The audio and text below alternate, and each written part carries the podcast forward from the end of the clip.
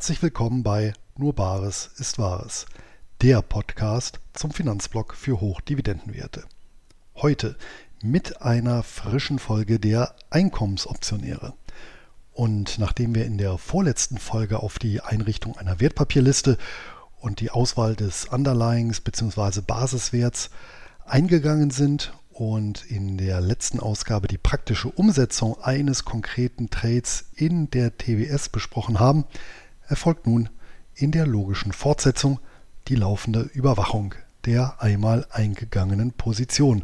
Und das völlig gleichgültig, ob es sich um einen Call oder einen Put handelt. Denn Stillhalten bedeutet keineswegs Wegsehen. Ganz im Gegenteil, Stillhalten ist Risikomanagement und das fängt bei der periodischen Überprüfung aller Positionen an und endet bei der Andienung, Glattstellung oder dem Verfall des jeweiligen Kontrakts. Und wie wir dabei vorgehen, das erörtern wir in dieser Podcast-Folge. Viel Spaß! Herzlich willkommen zu einer neuen Folge der Einkommensoptionäre. Dieses Format betreibe ich zusammen mit meinem Kollegen Luis Pazos vom Blog Nur Bares ist Wahres. In der vorletzten Folge hatten wir besprochen, wie wir die Underlyings für den Optionshandel heraussuchen. Und in der letzten Folge haben wir gezeigt, wie wir die Optionstrades, in unserem Fall fast ausschließlich Stillhaltergeschäfte, technisch auf- und umsetzen. In diesem Video soll es nun um die Trade-Betreuung gehen, also das Monitoren unserer laufenden Trades. Dabei geht es darum, regelmäßig zu schauen, wie sich die offenen Positionen entwickeln, um gegebenenfalls Gegenmaßnahmen zu ergreifen. Konkret schicken wir unsere Option ja mit einer von uns ausgewählten Laufzeit und einem ebenfalls selbst definierten Strike ins Rennen. Und um möglichst viel Kapital daraus zu schlagen, müssen wir auf dem Laufenden bleiben, was die Entwicklung unserer Trades angeht und einen Plan haben, wie nötigenfalls auf einen für uns unvorteilhaften Verlauf reagiert werden kann. Viel Spaß mit diesem Video.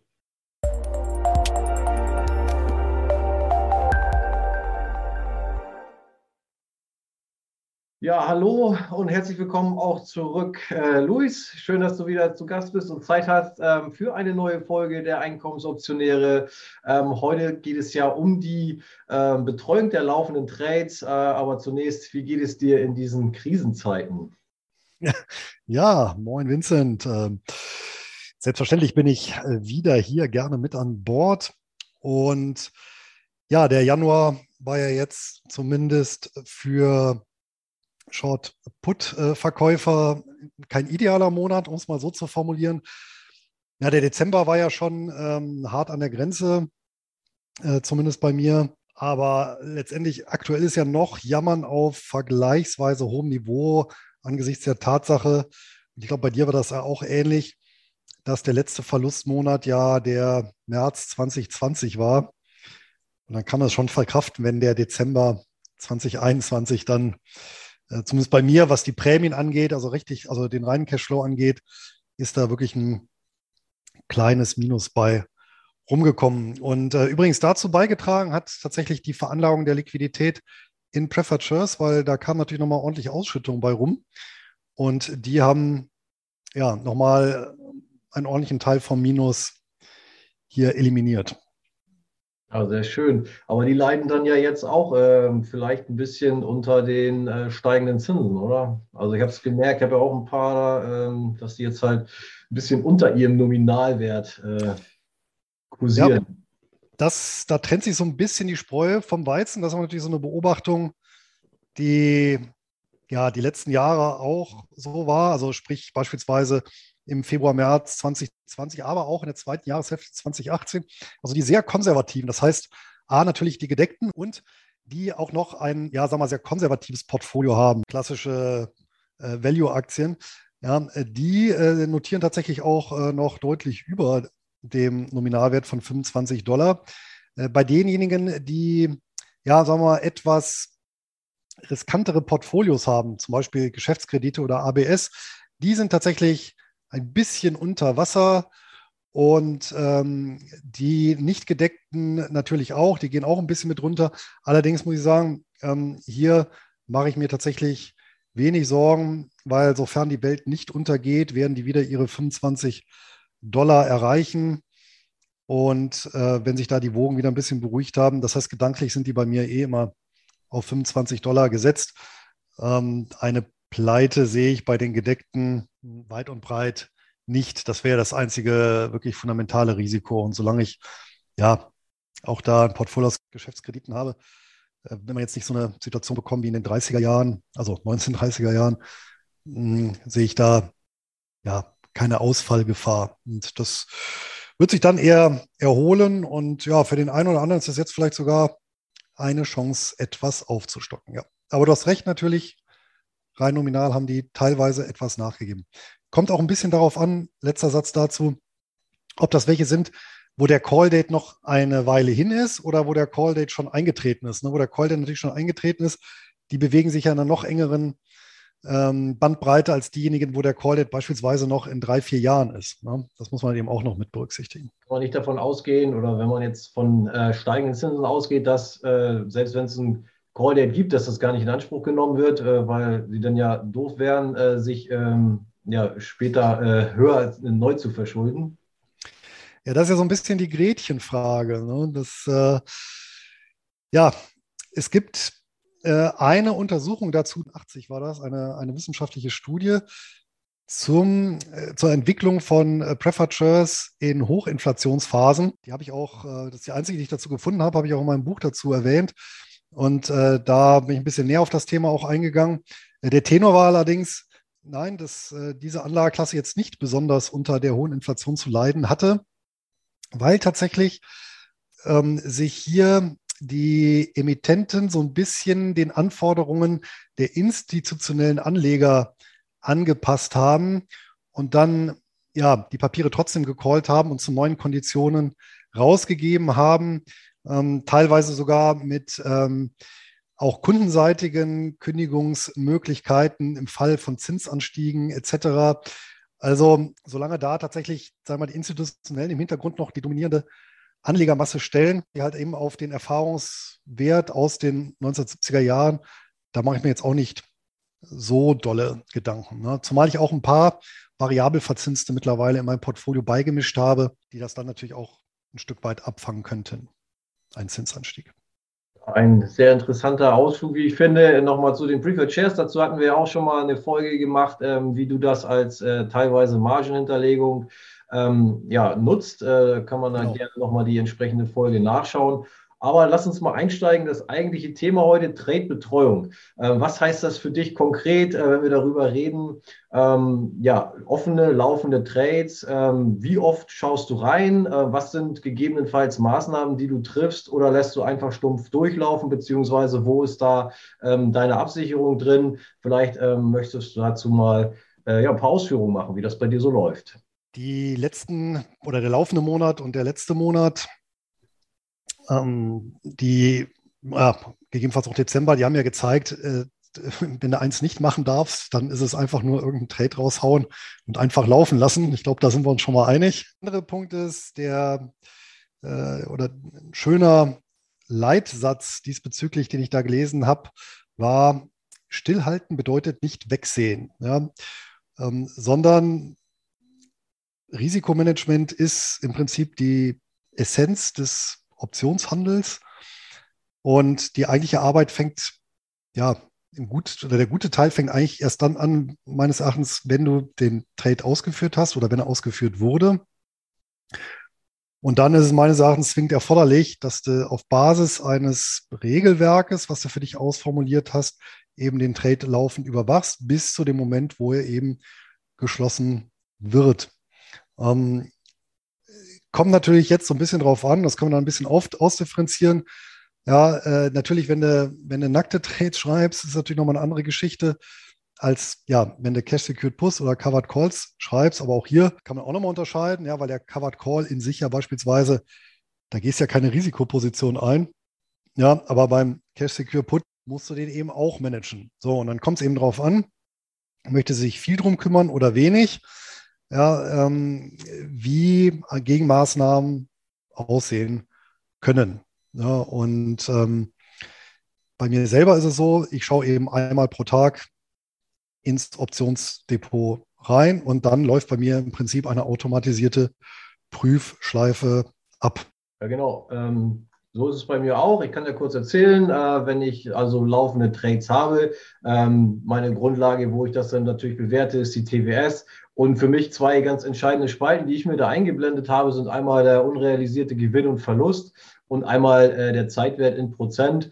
Und ähm, das gibt natürlich gleich in, ähm, ja, auf den ersten Blick, sage ich mal, ein visuelles äh, Zeichen oder einen Überblick, ähm, wie die Trades, die da jetzt am Laufen sind, stehen. Ähm, da hat man dann eben entsprechend seine äh, ja, roten und, und grün ist ja äh, dann da dominierend die beiden Farben und entsprechend die, die Prozentanzeige, äh, wie weit ein, ein Trade schon äh, in Richtung 100 Prozent oder eben ins Minus gelaufen ist.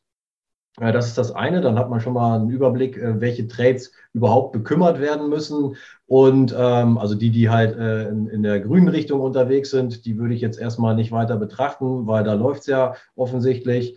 Und dann, ähm, wenn ich dann eben welche habe, die äh, weit im Minus sind, dann schaue ich eben äh, in der Spalte, ähm, wie, viel, äh, wie viel Zeitwert noch äh, in der Option ist. Und wenn da äh, Gefahr droht in Form von, dass kein Zeitwert mehr drin ist, dann äh, fange ich also an, diese, diese Option zu rollen. Dann kann man natürlich jetzt auch für sich äh, Überlegungen anstellen, ob man den Trade komplett schließt. Das ist ja der erste Schritt vom Rollen, wäre ja sowieso die Option zurückkaufen und damit den Trade schließen. Dann kann man es natürlich dabei belassen, wenn man äh, davon ausgeht, dass es ähm, höchstens noch schlimmer wird. Wenn man aber weiter an der Idee und an dem Trade an sich äh, festhalten möchte, dann kann man ja das sogenannte Rollen ins Feld führen, also die Technik des Rollens anwenden. Und ähm, ja, das äh, kann man sich dann eben überlegen, ob man realisiert endgültig oder zwischenrealisiert und den Trade im Prinzip in die Zukunft ähm, schiebt, äh, den, den Verfallszeit in die Zukunft schiebt und meistens ja einhergehend äh, mit dem Streik äh, ein bisschen runter ähm. Das wäre dann so die Maßnahmen. Also ähm, Zeitwert in dem Sinne wichtig, weil dann droht ja im Prinzip äh, eine Ausübung, wenn kein Zeitwert mehr drin ist. Die ersten Alarmglocken ähm, bei, den, bei vielen Leuten oder äh, ich kriege viele Nachrichten, ich weiß nicht, wie es bei dir ist, oh Gott, oh Gott, mein Streik ist unterschritten bei einem Put und ähm, äh, wird das nicht jetzt sofort ausgeübt und was muss ich jetzt machen? Mhm.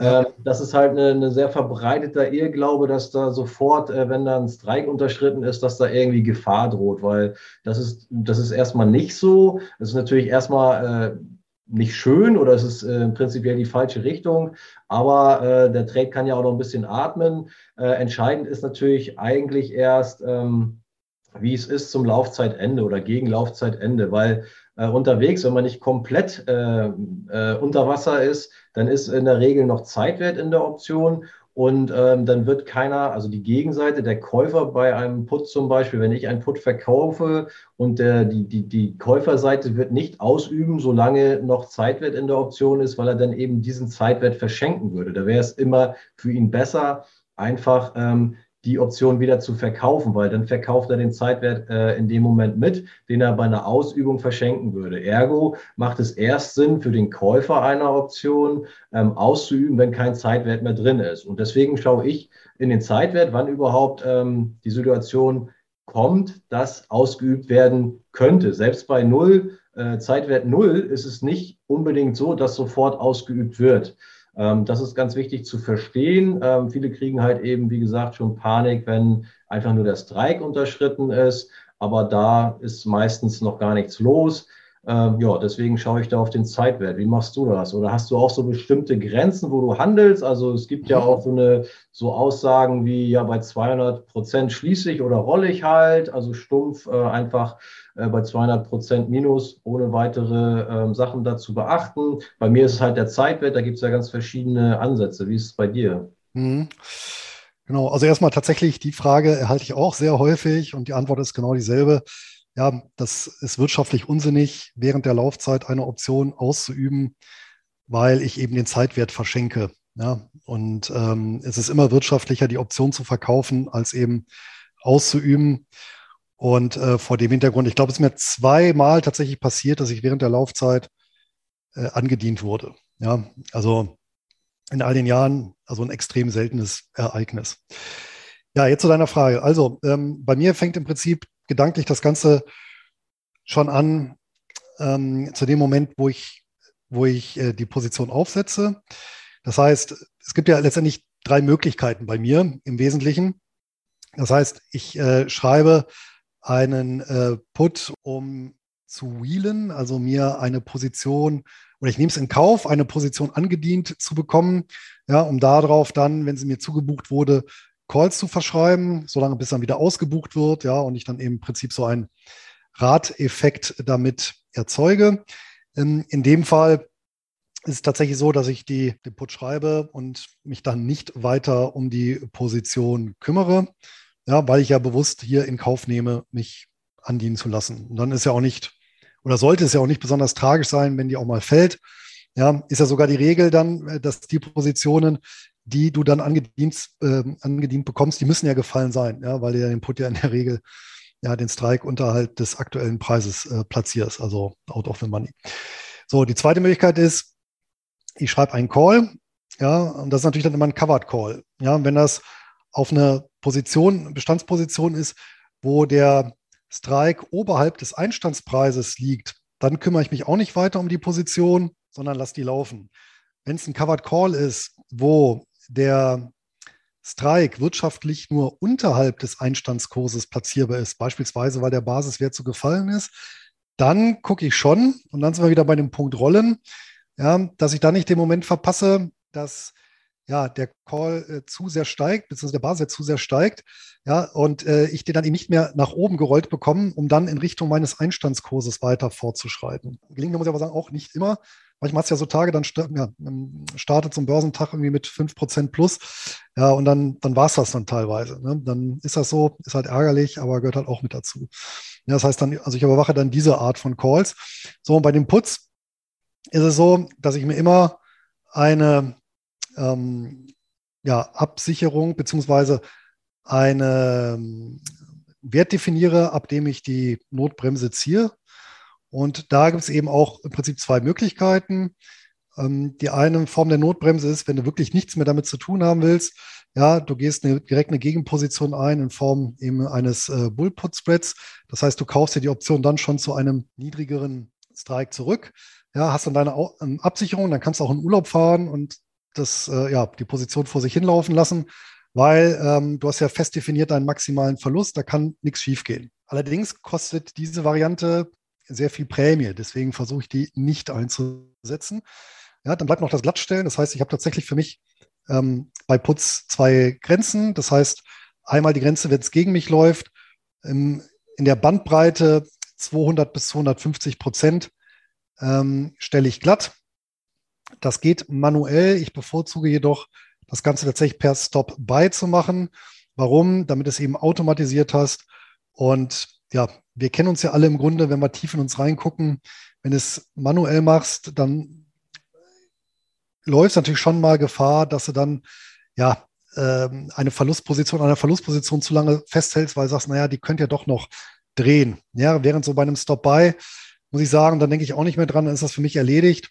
Wenn er ausgelöst wird, ist das so. Wenn nicht, dann eben nicht. Und ja, beim Stop-Buy ist natürlich die Gefahr, ähm, dass du eben nicht genau diesen Stoppkurs kriegst. Ja, wenn du halt eine Option, sagen wir mal, für 1,50 Dollar verkauft hast und hast als Stop-Buy 3 Dollar eingestellt.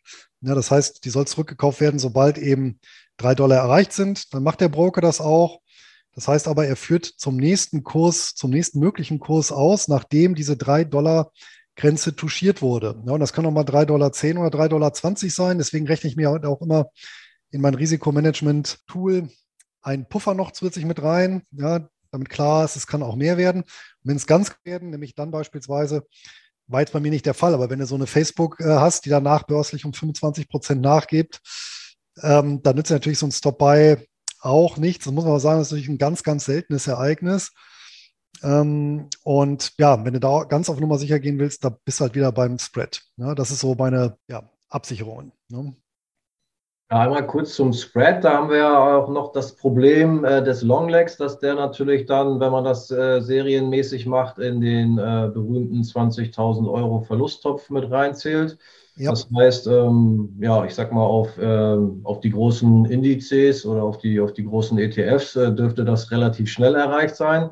Für so Einzelabsicherungen ist das natürlich ein, äh, ein super Mittel, aber da muss man dann immer auch äh, seinen Verlusttopf, glaube ich, was das in, äh, was das angeht, ein bisschen mit im Auge behalten, fällt mir dazu ein. Ähm, dann noch ganz kurz zu der äh, Covered Call Geschichte, die du ja auch erwähnt hast, dass der dann nach oben wegläuft, wollte ich nur noch mal dran erinnern. Dazu hatten wir ja auch schon mal eine ähm, ausführliche Folge äh, über den Covered Call. Falle, was man da alles so machen kann, beziehungsweise was da alles so Schönes passieren kann. Da sei auch noch mal darauf hingewiesen an der Stelle. Und ähm, zu meinen Ausführungen eben äh, mit, dem, mit dem Ausüben einer Option, äh, da ist mir auch noch jetzt kurz äh, hinterher eingefallen, dass es vielleicht nicht jedem klar ist, dass es ja zwei verschiedene ähm, Ausübungsarten gibt. Und einmal ist das ja die, der äh, europäische Ausübungsstil und einmal der amerikanische Ausübungsstil, ist vielleicht nicht jedem bekannt.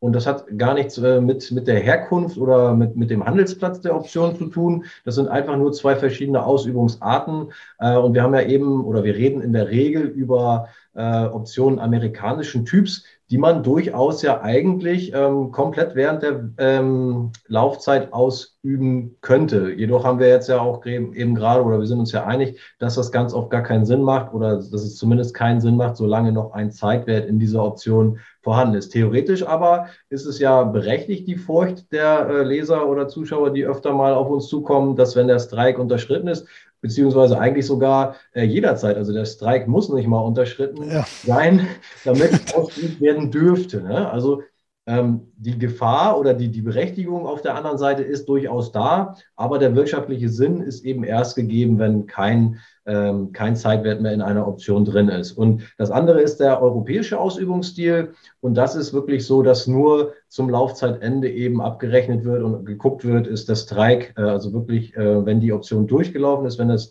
Laufzeitende erreicht ist, ist der unterschritten oder überschritten und dann wird eben ähm, automatisch durch den Broker abgerechnet. Und ansonsten hat ja eben auch der Käufer einer äh, Option amerikanischen Ausübungsstils, der kann eben auch manuell beim Broker ähm, sagen, er möchte jetzt äh, jederzeit ausüben. Unabhängig eigentlich, wie der Kurs steht und ob noch Zeitwert drin ist oder nicht, kann er das theoretisch machen, ergibt aber eben in den meisten Fällen keinen Sinn. Das wollte ich nochmal erzählen.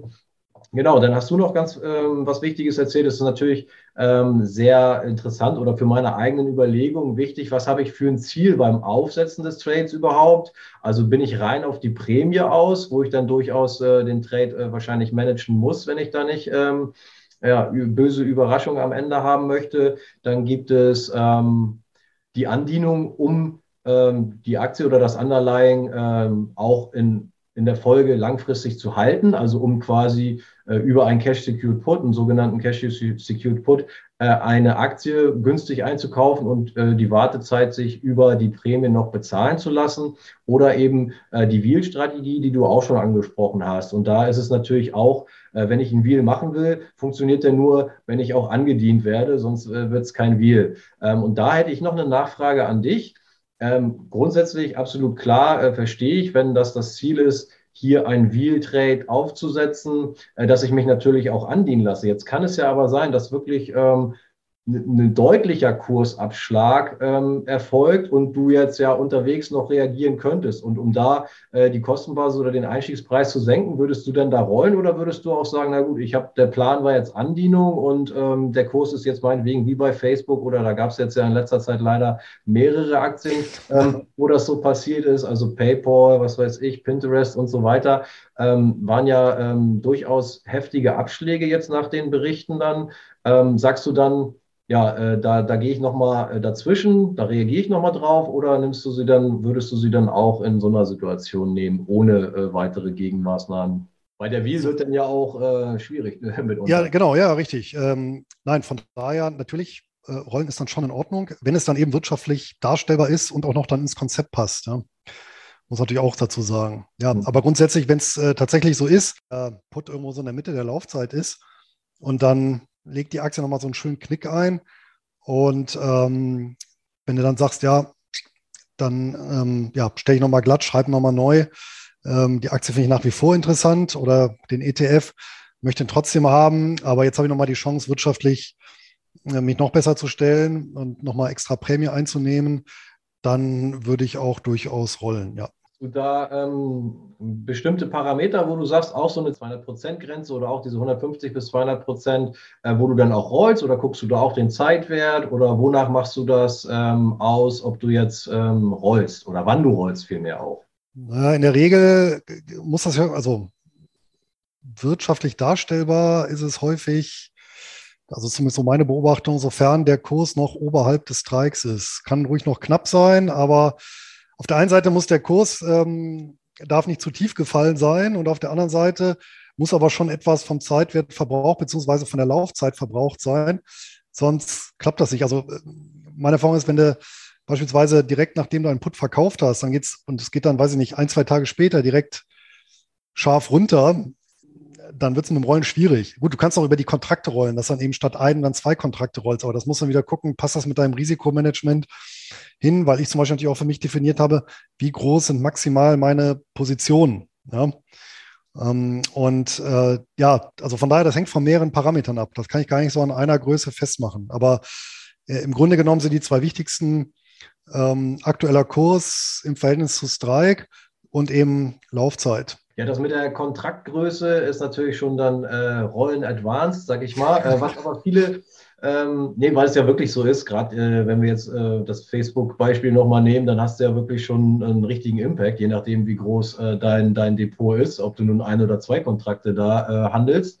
Ähm, aber ähm, was ich sagen wollte ist, äh, dass viele nicht auf dem Schirm haben, dass es ja durchaus auch reichen kann oder dass es ein eine Maßnahme auch ist, ähm, einfach nur wirklich in die Zukunft zu rollen und den Streik gleich zu belassen. Und da kommst du ja automatisch immer dann äh, mit einer Überkompensierung äh, des Neuverkaufs raus, äh, weil ähm, auch damit verdient man dann ja eben mit dem neuen Putverkauf etwas mehr, als man für den für den Rückkauf des alten Puts vereinnahmt. Und so senkt man ja im Grunde auch seine Kostenbasis. Auch wenn du mit dem Strike nicht runterkommst, hast du ja auf der anderen Seite eine Einnahme, die du gegenrechnen kannst in deiner Gesamtrechnung. Also auch das kann manchmal ähm, helfen, wenn man mit dem Strike nicht runterkommt, dann kann man trotzdem in die Zukunft rollen und den Streik erstmal gleich belassen. Das widerstrebt vielen, weil ja der Kurs halt auch gefallen ist und man will dem ja ein bisschen hinterhergehen. Aber wenn man da mal drüber nachdenkt und äh, das in seine Rechnung mit einbezieht, dass man ja einen Überschuss ähm, ja, generiert erstmal an Prämieneinnahme und sich überlegt, was nachher in der Kostenrechnung ähm, alles auftaucht, dann ist das durchaus auch schon mal äh, ein Schritt, der da helfen kann. Und ganz oft ist es ja auch so, dass sich dann so, so ein Boden irgendwann findet findet und der Kurs dann auch wieder äh, entgegenkommt. Und ansonsten muss man teilweise wirklich sehr, sehr weit in die Zukunft rollen, wenn man gleichzeitig auch äh, den Streik runterrollen möchte. Also es kann manchmal eben auch helfen, nur in die Zukunft zu rollen und den Streik gleich zu belassen, Das wollte ich noch sagen. Ja, willst du noch mal kurz ausführen, wie das funktioniert mit deiner Stop-Buy-Order? Ähm, ich habe das letztens, äh, wollte ich das auch mal einstellen. Ich nutze das eigentlich so gar nicht. Äh, du machst ja einen gewissen Automatismus rein, äh, finde ich mhm. auch gut. Ähm, aber wie man das technisch äh, umsetzt oder was da genau hintersteckt. Du hast ja auch schon die Tücke erklärt, äh, wenn jetzt nicht genau das Stop-Limit erreicht wird. Also man kann ja auch drüber hinausschießen und erhöht somit äh, gegebenenfalls sein Risiko. Das hast du ja schon ja. ausgeführt, aber vielleicht nochmal technisch, äh, wie das in der, in der TWS umsetzbar ist und wie deine Erfahrungen sind, ob das oft äh, überschossen wird, das Limit, oder ob das meistens ganz gut klappt, äh, auf welche Titel das besser klappt als auf andere. Also erstmal zu den Titeln das kommt halt darauf an, auf die Liquidität des Titels. Also äh, es gibt ja auch sehr marktenge ETFs, da hast du halt auch ähm, extrem große Spreads. Wenn das der Fall ist, dann würde ich das auch nicht anwenden, weil dann bringt ja dieser Stop-Buy nichts. Aber bei den großen liquiden Aktien und ETFs funktioniert das mit dem Stop-Buy sehr gut. Also die größte Bewährungsprobe war ja tatsächlich so der Februar, März 2020, da hat das auch sehr gut geklappt. Das heißt, die Stops wurden da im freien Fall tatsächlich tagsüber äh, tatsächlich sämtliche sogar äh, tagsüber erwischt und dann eben ausgelöst. Und ich persönlich rechne im Schnitt noch mit einem 20-prozentigen Aufschlag auf den Kurs. Ja, das heißt, ganz klassisches Beispiel, ich habe hier einen Put verkauft zu einem Dollar durchgeführt. Dann steht er ja meist auch direkt als Zeile unten in der TWS drin. Dann klicke ich immer gleich auf diese Zeile. Dann wird mir nämlich genau dieser Put in die Ordermaske reingenommen.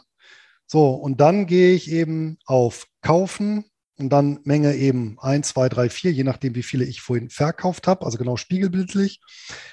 Gehe aber dann eben nicht auf Limit, sondern auf Stop.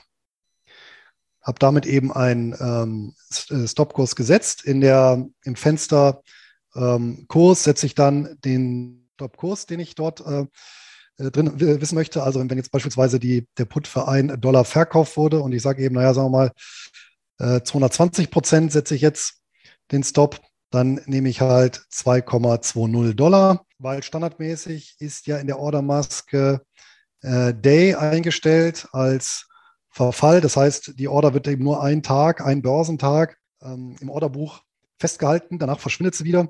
Und äh, damit wäre natürlich auch mein, meine Risikoabsicherung weg. Und äh, hier muss eingestellt werden äh, GTC, also Good Till Cancel, also bis gecancelt wird. Ähm, und dann geht ebenfalls auf Ausführung. Da wird man nochmal kurz drüber belehrt, ob man das wirklich möchte. Geht dann nochmal auf Ja. Und dann steht die Order im Orderbuch, eben genau spiegelverkehrt. Ja, mit dem entsprechenden Stoppkurs. Ähm, wichtig ist dann, weil, äh, da kommen wir ja gleich auch nochmal drauf, wenn du mit Gewinn irgendwann mal glattstellen solltest, manuell die Position, dass du dann natürlich diese Order auch rausnimmst. Also da musst du dann auch wieder dran denken, sonst bleibt die drin, schmiert der Kurs danach ab, dann kaufst du am Ende äh, einen Put oder die entsprechende Absicherung brauchst, weil du vorher schon mit Gewinn die Position glattgestellt hast. Also da musst du dran denken. Ja, und ansonsten, wie gesagt, ähm, der Broker macht dann folgendes, sobald halt eben der Put im Kurs ansteigt und die Grenze von oder der Kurs von 2,20 touchiert oder überstiegen wird, dann wird zum nächstmöglichen Kurs ausgeführt. Ja, das ist, wenn es tagsüber ist, sogar kann das sehr, sehr eng oder auch eine Punktlandung werden. Ja, ähm, aber halt, wenn du solche Sachen hast wie äh, während der Nicht-Handelszeit sinkt der Kurs stark. Und ähm, nehmen wir mal an, die, die äh, Put-Option schließt an dem einen Tag zu 1,50 Dollar ja, und eröffnet dann am anderen Tag zu 2,50 Dollar. Dann wird natürlich die Stop-Order, das heißt natürlich, da wird die Stop-Order ausgeführt, aber dann eben zu 2,50 und nicht 2,20. Ja, und das ist eben die Gefahr, diese, sagen wir mal, Über-Nacht-Gaps, aber damit musst du halt leben. Aber wie gesagt, ich, ähm, meine Erfahrungen bisher mit dem Stop-Buy sind gut und ich wende das ja auch bei den großen Liquiden, äh, vor allem ETFs, aber halt auch hier und da mal bei einer Aktie an. Ja, danke für die Ausführung. War, glaube ich, äh, ganz gut nachvollziehbar. Und jetzt hast du ja was ganz Schönes auch schon angesprochen, und zwar den Rückkauf im Gewinn einer Option. Das ja, das machen wir doch viel lieber. Das ist natürlich äh, ungleich schöner, das ganze Erlebnis. Und da dann eben auch die Frage, ähm, machst du das aktiv ähm, bei einem bestimmten Prozentsatz im Gewinn oder lässt du ähm, die Option in der Regel durchlaufen, bis sie automatisch verfällt, um eben auch ähm, das Maximum an Prämie zu vereinnahmen? Ähm, für die Leute, die da noch nicht ganz so tief drinstecken, ist es ja so, ähm, bei einem Verkauf einer Option haben wir ja von vornherein dann einen ähm, ja nach oben hin, sage ich mal, gedeckelten Gewinn. Also der ist dann ja der ist festgelegt durch die Prämie, die wir dann vereinnahmen, initial für den Verkauf des, des Puts. Es kann aber unter Umständen noch ein bisschen weniger werden oder eben natürlich auch ein Verlust werden. Aber äh, je nachdem, ob wir die Option jetzt äh, früh, früher, also vor dem eigentlichen Verfall, zurückkaufen. Dafür müssen wir dann ja eben noch eine gewisse äh, Summe oder einen gewissen Betrag aufwenden, der unseren äh, Maximalgewinn dann schmälert. Und wenn wir die Option komplett auslaufen lassen, dann haben wir eben auch genau diesen ähm, maximalen Gewinn, der unserer Prämie, die wir initial vereinnahmt haben, entspricht. Wie, wie gehst du da vor? Lässt du durchlaufen oder kaufst du bei 80 Prozent, ist ja so ein üblicher Wert zurück? Um das Kapital dann wieder neu ins Rennen zu schicken, frühzeitiger? Durchlaufen lassen per se tue ich nicht. Mm, meine Regel lautet tatsächlich, ist diese 80-Prozent-Regel. Ja, also wenn der Put 80 Prozent seines Wertes verloren hat, was ja für mich als Stillhalter gut ist. Ja, nehmen wir eben wieder den Put von eben, den ich äh, geschrieben habe, zu einem Dollar. Wenn also der Wert des Puttes, Puts auf 20 Cent oder drunter gesunken ist, dann stelle ich ebenfalls glatt sofern noch mindestens zwei Wochen Restlaufzeit sind. Ähm, einfach vor dem Hintergrund, weil dann hat er ja in, also meine Standardzeit, Standardlaufzeit sind so 30 Tage und wenn nach der Hälfte der Zeit ähm, bereits 80 Prozent des Werts weg sind, dann ja, ist das vom, vom Chance-Risiko-Verhältnis einfach dann ähm, unzweckmäßig, diesen Put weiter zu halten. Erstens kann ja eine Gegenbewegung kommen, dann ist der schöne Gewinn wieder weg. Ähm, zweitens aber, und ähm, das war jetzt wieder so ein, so ein, so ein Beispiel aus, dem, aus der zweiten Jahreshälfte 2020. Da hattest du ja öfter die Konstellation. Und wenn du da eben nach zwei Wochen eben verkauft hast, ähm, zurückgekauft hast, Entschuldigung, mit Gewinn, ja, dann konntest du ja quasi in, diesen, dieser vier Wochen Laufzeit teilweise ne, eben zwei Puts verschreiben statt einem. Ja, und das damit natürlich viel so eine Aufwärtsbewegung.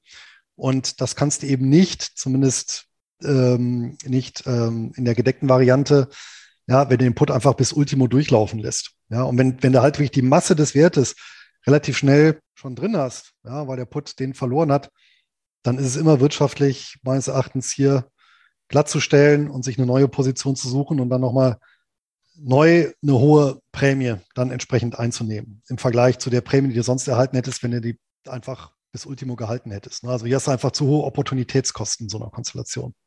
Wie machst ja, du das? Sehe ich ganz genauso. Also wenn es irgendwie Sinn äh, oder wenn es sehr schnell geht mit dem ähm, Gewinn, dass man eben in kurzer Zeit, also ich sage mal in 20 Prozent der Zeit 80 Prozent des möglichen Gewinns natürlich ähm, dingfest machen kann, dann sollte man das auch tun, weil dann kann man ja, wie du auch schon sagst, das Kapital, das gebundene, also zum Beispiel die Margen oder wie auch immer, wenn man komplett Cash gedeckt handelt, ähm, dann achtet man ja darauf, dass man nicht zu viele Puts gleichzeitig äh, verkauft. Und in dem Moment würde man ja einschließen und kann das frei gewordene Kapital in, aus seiner Rechnung dann wieder neu ins Rennen schicken und dann nicht mehr 20 Prozent, die wir ja jetzt maximal mit dem laufenden Trade noch ähm, zusätzlich gewinnen könnten, sondern wieder eben ähm, 80 bis 100 Prozent äh, eines neues, neuen Trades äh, vereinnahmen. Und das andere, was du gesagt hast, äh, gerade wenn es eine, eine relativ schnelle Bewegung im Underlying gab, sodass wir 80 Prozent äh, sehr schnell im Gewinn sind, dann ist es ja auch nicht unwahrscheinlich, dass da eine gewisse Konsolidierung oder vielleicht sogar Gegenbewegung nach unten mal äh, eintritt und dann wird aus den 80 Prozent wieder vielleicht 40, 30, 20, vielleicht läuft es äh, sogar komplett ins Minus. Und um das äh, einfach diesen Gewinn zu sichern, äh, kann man das natürlich machen bei solchen Geschehnissen, wenn das schnell ins Plus schießt. Äh, Finde ich auch sehr sinnvoll, dass du sagst, okay, wenn das jetzt aber nur noch ähm, eine Woche oder weniger läuft, oder du sagst ja, bei, bei, zwei Wochen ist da bei dir die Grenze, dann lässt du halt auch durchlaufen. Ne? Ja.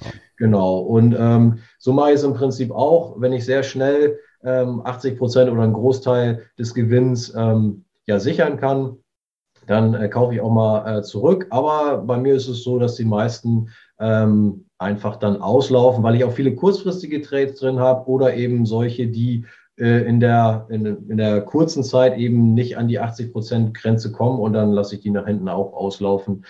Ja, so ist das bei mir. Genau. Ähm, eine Frage habe ich dazu noch an dich dann. Ähm, du hast ja jetzt den automatischen ähm, ja, Stop erklärt.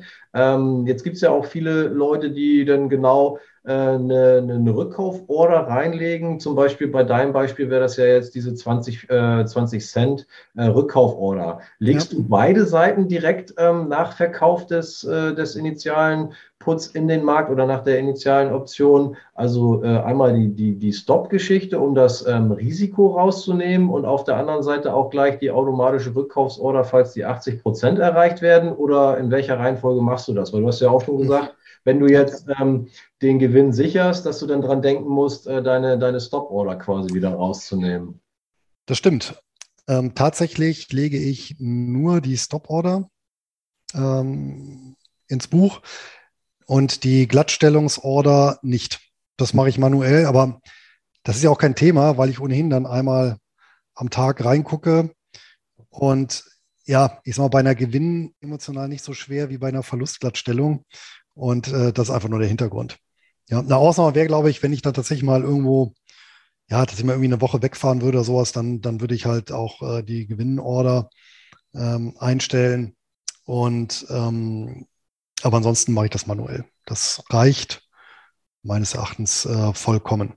Ja? Zumal, wie gesagt, man, man äh, selber ähm, ist ja dann durchaus auch willig, genau damit diese Mittel dann eben frei werden, damit ich dann was Neues schreiben kann. Also diese Regel funktioniert in der, funktioniert äh, durchweg sehr gut, die einzuhalten. Ne? Es gibt eigentlich noch eine, eine kleine Ausnahme, habe ich äh, eben noch ne, nicht vergessen, aber wollte ich noch nachschieben. Tatsächlich ist noch so, äh, ein Fall, wo ich auch noch glatt stelle, ist, wenn wirklich in der Verfallswoche ähm, so eine Position noch so, also der Zeitwertverfall schon gegen Null oder der Zeitwert, der gegen Null geht und ähm, der aktuelle Kurs ja so knapp über dem Strike notiert, wo du also so Gefahr läufst, dass dann auf die, auf die letzten zwei, drei Tage dir der Kurs dann doch nochmal irgendwie nach unten wegkippt und du dann doch noch angedient würdest. Ähm, das ist so ein Punkt, dann stelle ich auch noch im Zweifel eben glatt, damit ich da eben mich nicht noch mit so einer Position rumärgern muss. Ja, ein Thema, was mir dabei gerade noch einfällt, ist, wie du mit äh, Earning States umgehst. Wenn jetzt zum Beispiel, du sagst ja auch, wenn es jetzt noch zwei Wochen sind, dann lasse ich laufen. Aber wenn in dem Bereich zum Beispiel ähm, dir bekannt wird, dass da äh, berichtet wird von dem Unternehmen, wo du gerade einen Put drauf laufen hast, äh, spielt das eine Rolle für dich oder sagst du, wird schon, wird schon gut sein? Habe ich ja gut ausgewählt, das Underlying oder? ja, im Idealfall sollte man natürlich vorher drauf gucken. Ähm, bei ETFs spielt es natürlich keine Rolle da geht das ja unter, ein, ein einzelner, so eine Berichtssaison. Bei Einzelaktien natürlich nicht, aber da muss ich tatsächlich zugeben, äh, das vergesse ich hin und wieder zu gucken, ob da, ob da Berichtssaison ist und ob da irgendwas anliegt. Und dann ärgere ich mich manchmal, dann sage ich, ah, Mist, habe ich gar nicht mehr dran gedacht. Äh, ist natürlich auch eine Folge davon, dass ich eben recht viele ETFs veroptioniere. Und dann denkst du gar nicht mehr danach, äh, daran, eben genau nach diesen Terminen zu gucken. Ja, da bist du äh, auf jeden Fall nicht alleine, dass man das ab und zu vergisst. und, ähm, naja, aber es ist ja eigentlich auch nicht schlimm, wenn man sowieso ähm, tendenziell vorhat, die Option ähm, vorzeitig zu schließen, dann kann man ja eben auch gucken, ähm, wie weiter. Also wenn das jetzt natürlich übermorgen gleich ist, dann hat man da wirklich natürlich äh, vielleicht ein bisschen geschlafen. Aber ansonsten, wenn einem das dann nochmal äh, im Nachhinein bekannt wird, kann man ja auch ähm, rechtzeitig dann vorher noch schließen, in der Hoffnung, dass es dann bis dahin auch ganz gut ins äh, Plus gelaufen ist. Ja, ich glaube, da sind wir schon fast so rund hier mit unserer Folge. Oder hast du noch Nachschübe, Einschübe, äh, extra Themen zur Trade-Betreuung? Ich sag mal so, das Brot- und Buttergeschäft des Stillhalters haben wir, glaube ich, damit ganz gut abgedeckt. Aber in einer neuen Folge oder in einer weiteren Folge könnten wir natürlich dann irgendwann nochmal spezielle Trades uns ansehen, ja, wie eben irgendwelche Butterflies oder Strangles oder was es sonst noch alles gibt. Weil da finde ich, da muss man sich natürlich nochmal so, so ein eigenes Regelwerk erstellen, weil mal, natürlich gelten auch irgendwo die Grundregeln, aber die muss ich dann natürlich irgendwie transportieren in solche Konstruktionen. Ähm, und das muss ich natürlich einbetten, auch in einen möglichst ja, automatisierten um, ähm, Ablauf mit äh, zahlreichen Wenn-Dann-Bedingungen. Aber ich denke mal, das machen wir in einer separaten Folge. Das ist noch eine gute Idee. Dann machen wir uns mal Gedanken, wie wir das in eine schöne weitere neue Folge packen. Äh, sehr gern und immer willkommen sind natürlich auch Kommentare ähm, hier unter den Videos. Ähm, ja, was ihr von uns gerne noch äh, ja, zu dem ganzen Themenkomplex Optionshandel äh, wissen wollt. Also immer fleißig reinschreiben. Dann haben wir auch gleichzeitig Inspiration für neue Folgen und guten Input, wo wir dann auch sicher sein können, dass der euch interessiert. Ja, in diesem Sinne würde ich sagen, haben wir wieder eine schöne Folge im Kasten. Freue ich mich jetzt schon auf die nächste in acht Wochen und wünsche so dir eine ertragreiche Zeit bis dahin. Ne? Auf das es ähm, ja in den nächsten Monaten vielleicht, du hast es ja gerade schon gesagt, Dezember, Januar war ein bisschen zäh. Ähm, ja, dass es vielleicht wieder ein bisschen sonniger wird. Nicht nur draußen, da warte ich ja auch schon drauf, dass der Frühling kommt, sondern auch, dass die Sonne wieder an der Börse ein bisschen mehr scheint. Ja, aber du hast auch recht, äh, wir sollen nicht ähm, zu, äh, ja, zu traurig sein. Wir hatten ja auch wirklich eine lange Phase mit steigenden Kursen. Da ist es auch ganz normal, wenn es mal ein bisschen konsolidiert und zurückkommt, ist ja auch gesund. Aber trotzdem ist Sonnenschein immer schöner als Regen. ja, bei dir sehe ich auch so. In dem Ein Sinne. Schlusswort. Luis, vielen Dank wieder für deine Zeit und deine Expertise. Hat Spaß gemacht. Bis zum nächsten Mal. Dito, macht's gut. Tschüss.